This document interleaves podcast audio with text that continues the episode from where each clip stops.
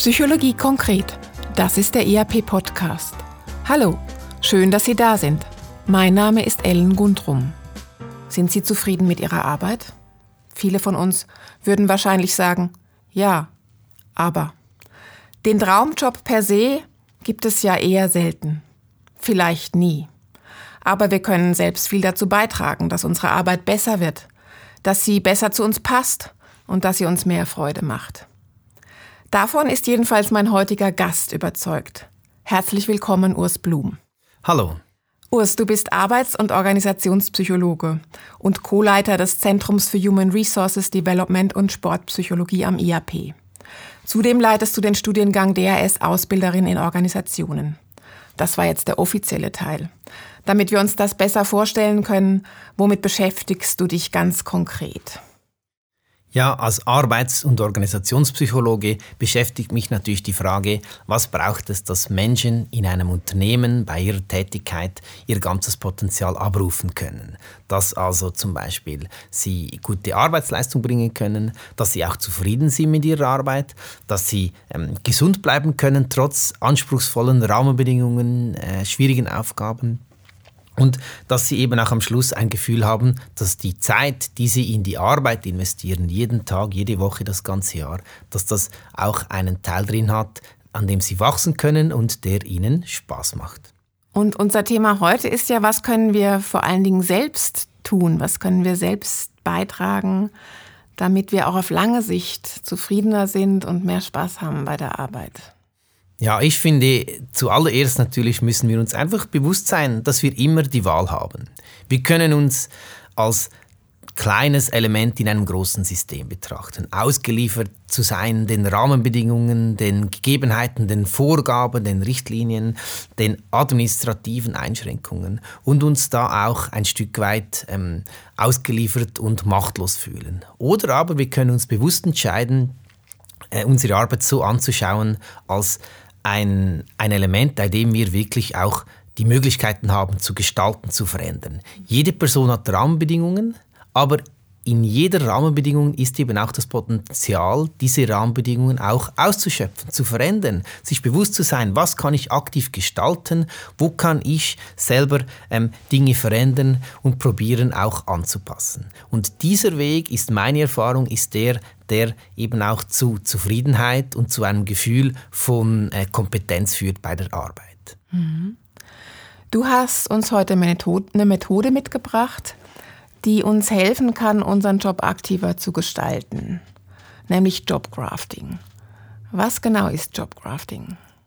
Jobcrafting im Kern beschreibt eine Methode oder einen Weg, eine Möglichkeit, die eigene Rolle auszudehnen, aktiv zu gestalten. Dabei geht es eigentlich um nichts anderes als um Möglichkeiten für sich selber herauszufinden, wie kann ich meine Rolle, in der ich eben tätig bin, verändern, anpassen, was für Möglichkeiten gibt es, damit ich hier aktiv, aktiv einen Unterschied machen kann.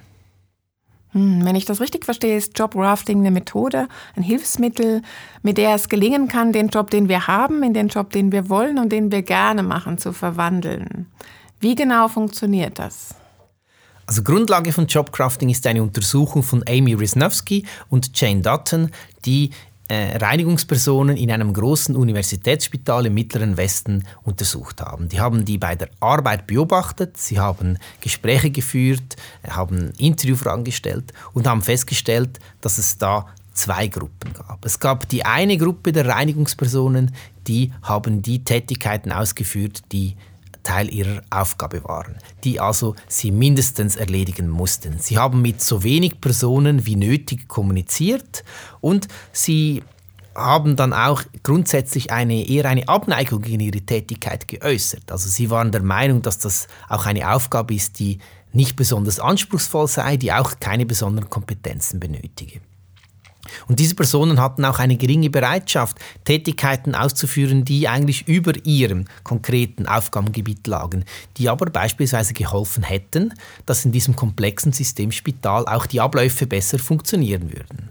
Auf der anderen Seite gab es eine zweite Gruppe von Reinigungspersonen, die haben ganz bewusst ihre Aufgaben verändert. Sie haben beispielsweise zusätzliche Arbeitsaufgaben übernommen, äh, sie haben einen aktiven Austausch gehabt mit Patienten, mit Besuchern, mit dem medizinischen Personal in diesem Spital. Und sie hatten grundsätzlich eine größere Zufriedenheit mit ihrer Tätigkeit. Sie waren auch der Meinung, dass es eine anspruchsvolle Aufgabe sei dass diese Aufgabe auch Kompetenzen benötige. Und sie haben ganz viel gemacht, das zu einem guten Funktionieren dieses Spitals beigetragen hat, indem sie zum Beispiel geschaut haben, in welchem Zimmer sind gerade medizinische Tätigkeiten im Gange und dann ihren Ablaufplan, wann sie welches Zimmer reinigen, angepasst haben, indem sie bewusst aktiv kommuniziert haben mit anderen Personen, um zu schauen, wie können sie ihre Arbeit machen, dass sie die anderen möglichst wenig beeinträchtigen und umgekehrt. Mhm. Und wenn ich das jetzt auf meinen Job beziehe, wie kann ich das anwenden in meinem Alltag? Jobcrafting beinhaltet grundsätzlich drei Wege, wie ich meinen, meine Rolle aktiv verändern kann. Der erste Weg, der betrifft die Anzahl, die Art meiner Aufgaben. Das würde für mich bedeuten, dass ich äh, mich hinsetze, mir mal überlege, was sind eigentlich alles meine Aufgaben, was mache ich gerne, wo habe ich Energie drin, was macht mir Spaß und wo gibt es auch Dinge, die ich finde, die finde ich eigentlich nicht so wichtig, weil sie beispielsweise mich nicht, nicht so stark interessieren, weil ich auch vielleicht den Sinn nicht drin sehe, das gibt es ja auch, ähm, und mir dann überlege, wie kann ich das aktiv gestalten. Ein Beispiel aus der Untersuchung äh, von, von Amy Wisnowski und Jane Dutton ist zum, ist zum Beispiel diese Reinigungsperson, die auf einer Abteilung gearbeitet hat, wo Pers Patienten lagen, die nicht bei Bewusstsein waren. Und was diese Person gemacht hat, die hat dann bewusst während dem Reinigen Bilder abgehangen von der Wand und zwischen den einzelnen Patientenzimmern rotiert. Äh, als sie dann gefragt haben, ja, was macht sie da? Ist, was erwartet sie von dem? Dann hat sie gesagt, ja, ich mache das, weil ich das Gefühl habe, wenn ich etwas in der Umgebung dieser Patienten verändere, dass das dann einen positiven Effekt auf ihre Wahrnehmung hat und somit auch auf ihren Genesungsprozess. Auf die Frage dann, ja, ist das Teil ihrer Aufgabe, hat diese Person gesagt, nein, das ist nicht Teil meiner Aufgabe, aber es ist Teil von mir. Der zweite Weg, der beinhaltet, ähm, das Gestalten von Beziehungen. Also niemand von uns arbeitet ja für sich alleine in der stillen Kammer. Also wir stehen im Austausch mit Teammitgliedern, mit Schnittstellen, mit Anspruchsgruppen, mit internen und externen Kunden. Und das aktive Gestalten dieser Beziehung, das ist der zweite Weg im Jobcrafting. Da gibt es ein Beispiel ähm, von einer Person, in der Rechtsabteilung eines großen Unternehmens. Diese Person hat die undankbare Rolle gehabt, dass am Ende von Produktentwicklungszyklen dass man das noch schnell bei der Rechtsabteilung vorbeigebracht hat, damit die das dann abnicken und sie muss sie dann oft Nein sagen aus, aus rechtlichen Bedenken zu einer guten Idee. Und das hat diese Person nicht behagt. Und sie hat dann angefangen, bewusst Kontakte aufzubauen zu äh, Personen aus der äh, Entwicklungsabteilung, um da schon früh zu wissen, was für Ideen sind da im Raum, an, an, was sind die dran, an was sind die am Arbeiten, um da frühzeitig Einfluss zu nehmen, damit sie eben nicht eine Verhinderer von guten Ideen wäre, sondern dass sie das eben proaktiv begleiten kann. Und der dritte Weg, der beinhaltet die Bewertung meiner eigenen Arbeit. Da geht es im Kern darum, wie ich über meine Arbeit nachdenke. Ich kann meine Arbeit als ein kleines Element im großen System sehen, das eigentlich gar keinen großen Unterschied macht, oder aber ich kann meine Arbeit bewusst wahrnehmen als ein wichtiges Teil, damit es zu etwas größerem Ganzen beiträgt. Ähm, in der Untersuchung von Amy Wisnowski und Jane Dutton gab es ein Beispiel von einer Reinigungsperson. Sie haben diese gefragt, ja, was ist denn eigentlich Ihren Jobtitel? Und da hat eine Person gesagt, ja, ich, ich bin eine Heilerin. Da haben sie natürlich nachgefragt und gesagt, ja, was meinen Sie damit? Und da hat diese Person gesagt, ja, ich kreiere sterile Räume, damit Patienten genesen können. Und wenn man sich das überlegt, macht das natürlich Sinn. Also ein Spital kann noch so äh, gute Hightech-Operationen durchführen, wenn dann am Ende die Hygiene nicht stimmt in den, in den Patientenzimmern, dann bringt das alles nichts. Und diese Person hat also erkannt, dass sie in ihrer kleinen Aufgabe ein Element in einem ganz großen System ist, das einen Unterschied macht.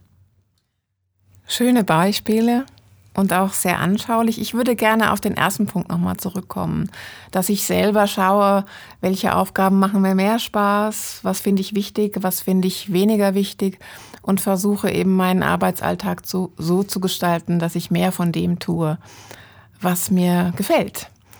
Jetzt ist das aber so, dass ich mich ja meistens in einer Organisation befinde, in einem Unternehmen und vielleicht auch einen Vorgesetzten habe, der das ja vielleicht ganz anders sieht, der vielleicht diese Aufgaben, die mir nicht so gut gefallen, ganz wichtig findet. Wie gehe ich damit um? Ja, das ist ein ganz wichtiger Punkt. Natürlich kann ich mich hinsetzen und mir mal überlegen, was sind meine Aufgaben, die auflisten, schauen, was mache ich gerne, wo habe ich Energie drin, was finde ich wichtig, wo habe ich auch Interessen und was behagt mir weniger, wo finde ich auch, ist es nicht so sinnvoll. Aber spätestens an diesem Punkt muss ich dann in den Austausch gehen. Ich muss mich beispielsweise mit meinem Vorgesetzten, mit meiner Vorgesetzten ähm, austauschen, um zu schauen, was für Möglichkeiten gibt es denn, dass ich da etwas verändere. Vielleicht muss ich meine, mit meinen Stakeholdern sprechen, mit meinen internen, externen Kunden, mit meinen Schnittstellen, mit meinem Team. Die andere Möglichkeit ist natürlich, dass ich das von Anfang an nicht alleine mache, sondern dass ich das in einem Team mache. Dass wir uns also zusammensetzen, mal schauen, was sind eigentlich unsere Aufgaben, was gehört zu unserem Tätigkeit, Aufgabengebiet dazu, was eben nicht. Ähm, was verstehen wir unter äh, dem, was wir alles leisten müssen, was, was verstehen wir darunter, was nicht zu uns gehört. Da kann man auch schauen, was mache ich eigentlich gerne. Es stellt sich dann vielleicht heraus, dass etwas, was ich nicht so gerne mache, jemand anderes sehr gerne tut. Da kann man probieren, kann man das austauschen. Aber auch hier ist natürlich immer so, es gibt Möglichkeiten, das zu verändern, aber es muss im Rahmen der Tätigkeit, des Leistungsauftrages meiner Ziele natürlich auch realisierbar sein. Wir haben das jetzt so aus der Perspektive des Individuums, also des einzelnen Menschen oder Mitarbeiter oder Mitarbeiterin in der Organisation ähm, betrachtet. Grundsätzlich müssten aber Unternehmen und Organisationen ja sehr viel Interesse daran haben, dass Mitarbeitende motivierter sind und Jobcrafting anwenden. Zumal es, wenn wir in Organisationen schauen, ja immer auch eine Heterogenität bei den Mitarbeitenden gibt. Also Menschen, die das eigenmotiviert machen, automatisch gewissermaßen in ihren Job integrieren und andere, die halt vielleicht eher das tun, was man ihnen aufträgt. Wie kann das gelingen oder wie können Organisationen ihre Mitarbeitenden befähigen und dazu motivieren, dass sie so etwas wie Jobcrafting anwenden oder auch selbst einsetzen? Ja, da gibt es mehrere Antworten dazu. Etwas ganz Wichtiges finde ich, ist die, das Stichwort entwickeln. Also Jobcrafting geht, geht davon aus, dass das nicht eine Persönlichkeitseigenschaft ist. Persönlichkeitseigenschaft würde ja bedeuten, dass das relativ stabil ist, dass es ein Teil von meiner Persönlichkeit ist. Entweder bin ich so oder ich bin nicht so.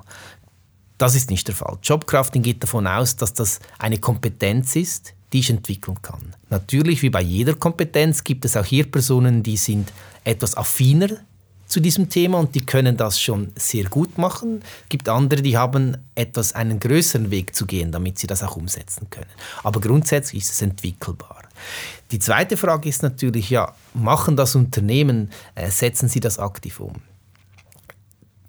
Bezüglich Jobcrafting ist es, ist es Stand heute so, dass äh, sehr viel gemacht wurde, um überhaupt das Konzept zu ermitteln, um das äh, festzustellen und dann eben auch zu überprüfen. Das wurde repliziert in ganz vielen Umgebungen, beispielsweise mit Ingenieuren, äh, mit äh, Friseuren, mit äh, Personen, die in einer Küche arbeiten, mit Pflegefachpersonen. Das ist also das ist ein Konzept, das man also replizieren konnte. Es gibt aber noch nicht viele Erkenntnisse zu, äh, wenn das im großen Stil angewendet wird, wie das trainierbar ist, wie das aussieht, wenn das ein Unternehmen über alle Teams ausrollt. Da gibt es noch relativ wenig dazu. Auf der anderen Seite muss man natürlich sagen, dass das auf die eine oder andere Art auch schon angewendet wird. Man sagt dem halt einfach nicht Jobcrafting. Also wenn ein Unternehmen nach einer Mitarbeiterumfrage, nach einem Engagement Survey Vertiefungsworkshops in den Teams macht, dann unterhalten sich natürlich die Teams über, was ist eigentlich unsere Aufgabe, was können wir verändern, was nehmen wir uns fürs nächste Jahr vor. Äh, die Erfahrung ist natürlich, dass man sich dann vor allem über die Aufgaben unterhält, dass man dann also den Leistungsauftrag nimmt, in Arbeitspakete runterpackt, auf Köpfe verteilt, äh, dass man aber weniger über Beziehungen spricht und es recht nicht über Sinnhaftigkeit. Also diese letzten zwei Wege, die werden wahrscheinlich eher weniger aktiv angesprochen. Mhm. Wendest du das auch selber an?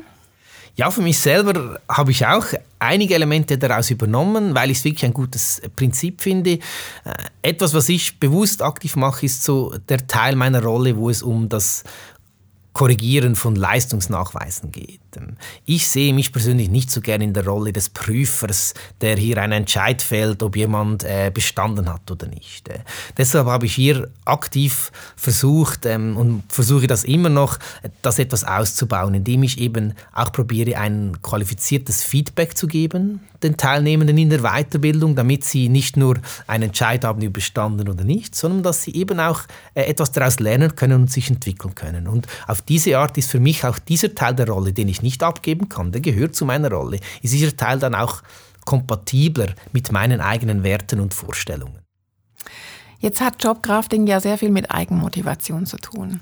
Also ich definiere, was mir Spaß macht und was ich mehr tun möchte und was ich vielleicht reduzieren möchte. Ich finde Wege, das dann auch umzusetzen. Aber ich muss ja dann irgendwie auch dranbleiben. Also es ist ja nicht mit einmal getan, sondern eigentlich ist es ja so ein bisschen eine Lebensaufgabe, dass ich immer mal drauf schaue, wie steht das eigentlich im Moment, wie sehe ich das und wo könnte ich dort noch optimieren oder auch präzisieren. Wie gelingt mir das, dass ich, dass das nicht bei einem Vorsatz bleibt, sondern dass ich wirklich dranbleibe, längerfristig? Ja, das sehe ich auch so. Es ist also sicher wichtig, dass man das als etwas längerfristiges anschaut. Also es ist nicht damit getan, sich einmal hinzusetzen, Aufgaben aufzulisten, zu schauen, was könnte ich verändern und dann hat sich das erledigt. Wie viele wichtige Dinge in unserem Leben ist auch das etwas, wo man sich bewusst Zeit nehmen muss dafür. Eine Möglichkeit wäre, dass ich mich mal hinsetze, ich, ich reserviere mir eine, zwei Stunden in einer ruhigen Umgebung, schreibe mir meine Aufgaben auf, überlege mir, was könnte ich ausbauen, wo möchte ich probieren zu reduzieren. Ich kann mir auch überlegen, welche Beziehungen ich, möchte ich ganz bewusst aufbauen. Ähm, und ich kann mir auch überlegen, was ist eigentlich so der Teil, den ich zum großen Ganzen beitrage. Dann muss ich eine gewisse Zeit haben, wo ich das mal umsetzen kann. Ähm, zum Beispiel, indem ich mir überlege, okay, wie mache ich das konkret? Ähm, wenn ich meine Aufgaben definiert habe, die ich ausbauen möchte, kann ich das alleine tun? Brauche ich hier Unterstützung? Wen muss ich aktiv ins Boot holen? Ähm, welche Hindernisse erwarte ich, wenn ich das umsetzen möchte? Wie gehe ich mit diesen Hindernissen um? Und könnte dann in einem weiteren Schritt, vielleicht ein, zwei Monate später, mir wieder einen Termin reservieren, diesen Termin genauso wichtig behandeln wie ein Termin mit einem Kunden, mich dann wieder hinsetzen und schauen, was habe ich bis jetzt umgesetzt, was hat gut funktioniert, was könnte ich noch besser machen und dann wieder eine Anwendungszeit einschalten und dann wieder draufschauen. Ich musste also ein Stück weit dranbleiben. Meine Empfehlung wäre sicher auch, sich nicht zu viel vorzunehmen. Das ist etwas, was man ja auch gerne macht, sich dann sehr viel vorzunehmen. Da würde ich auch lieber nur ein Thema mal angehen und das dann über eine gewisse Zeit lang verfolgen.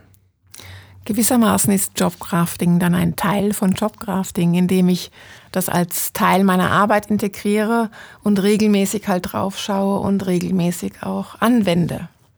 Ja, das sehe ich auch so. Das ist wirklich so eines dieser Themen, die eben nicht dringend sind, sondern die wichtig sind. Und diese wichtigen Themen, die sind einerseits anspruchsvoll zu verfolgen, neben all dem dringenden operativen, aber die haben andererseits eben auch das Potenzial für mich selber in meiner Rolle einen großen Unterschied zu machen. Vielen Dank, Urs Blum. Das war der ERP-Podcast Psychologie konkret zum Thema Jobcrafting. Wie Sie in drei Schritten zu mehr Zufriedenheit und Freude bei der Arbeit gelangen können. Schön, dass Sie dabei waren.